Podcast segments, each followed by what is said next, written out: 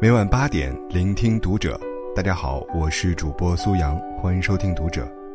今天要跟你分享到的文章来自于作者王诗诗。我没有原谅你，只是放过了自己。关注读者微信公众号，一起成为更好的读者。看到这样一条微博，你觉得《奇葩说》里面最让你惊艳的观点是什么？有一个网友的回答是：说一个我妈觉得最惊艳的，辩题忘了，只记得是马东和蔡康永的对话。马东说：“随着时间的流逝，我们终究会原谅那些曾经的伤害过我们的人。”蔡康永说：“那不是原谅，那是算了。”这一句。那是算了，我妈说，完美诠释了她一直以来都无法表达的，他对于过往恩怨的态度。原谅是不可能的，只是算了。是啊，有些事情当年再怎么纠缠、懊悔、痛苦，事过多年也会变成不动声色的云淡风轻。可那不是原谅，是算了。在这条评论下面。网友浅灵讲述了自己的故事。当年他和妈妈一起住的时候，被隔壁邻居欺负了很长一段时间。邻居们会把带着鸡蛋壳和食物废料的垃圾直接倒在他家门口，每天一开门就看到弥漫着臭气的垃圾。因为家在农村，没有自来水，他的妈妈需要每天从河边挑水回家。隔壁的邻居知道了。就趁他妈妈不注意时，朝水桶里吐口水。最过分的一次，邻居为了不让他们吃到新鲜的鸡蛋和鸭蛋，硬生生打断了他们辛辛苦苦养大的鸡鸭的脚。一个人究竟能施加多少恶意，永远是常人无法想象的。然而，面对这样可怕的恶意，他的妈妈又是怎样做的呢？如果你以为是像电视剧里演的那样，疯狂报复或者奋起反抗，那就错了。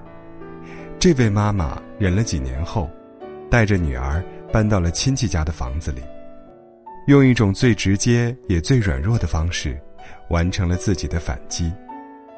难道那些年受到的委屈就这么忘记了吗？当然不是。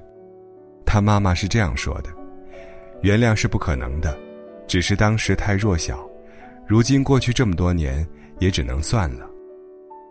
都说时间是良药，也不过是愈合皮外伤。那些早已进入骨血的伤害，不管过去多久，都无法轻易释怀。有些事情，永远也无法原谅，只是懒得计较了。那时的自己面对伤害无能为力，现在的自己，也没必要再花上后半生的时间，揭开好不容易愈合的伤疤。只为了讨一个早已没有意义的说法，不是原谅你，而是放过了自己。岳云鹏之前参加节目的时候，讲过自己的一个故事。他家境贫寒，因为实在交不起六十八元学费，十四岁便辍学来北京打工。在北京，他刷过厕所，干过电焊，当过保安，也做过餐馆服务员。可就是那次当服务员的经历，让岳云鹏至今难以释怀。那还是他十五岁那年，因为算错了两瓶啤酒的价格，他被一位客人当众辱骂了三个小时，最终以岳云鹏替客人掏了饭钱，并且被开除告终。如今几十年过去了，岳云鹏在提到这段经历时，还是泪洒现场。我还是恨他。到现在我也恨他，我知道我应该感激他，没有他我不会改行，但一想起他当时那么骂我、训我，我还是不能释怀。有些事情不值得原谅，跟大不大度没关系，因为各有各的底线。郭德纲就曾说过这样一段话：这个东西是跟人一辈子的，如果连这个事情都记不住的话。那这辈子活得太冤了，记住还非得去报复，那可能是我小心眼儿，但我记住都不行吗？这说不通啊。深以为然。有些人在你的心上捅了一刀，拔出来的时候还顺带拐了几个弯儿，疼得你差点就跪下了，就投降了。这种痛苦让人怎么忘，又如何才能忘呢？别说痛苦和伤害是财富，那是扯淡。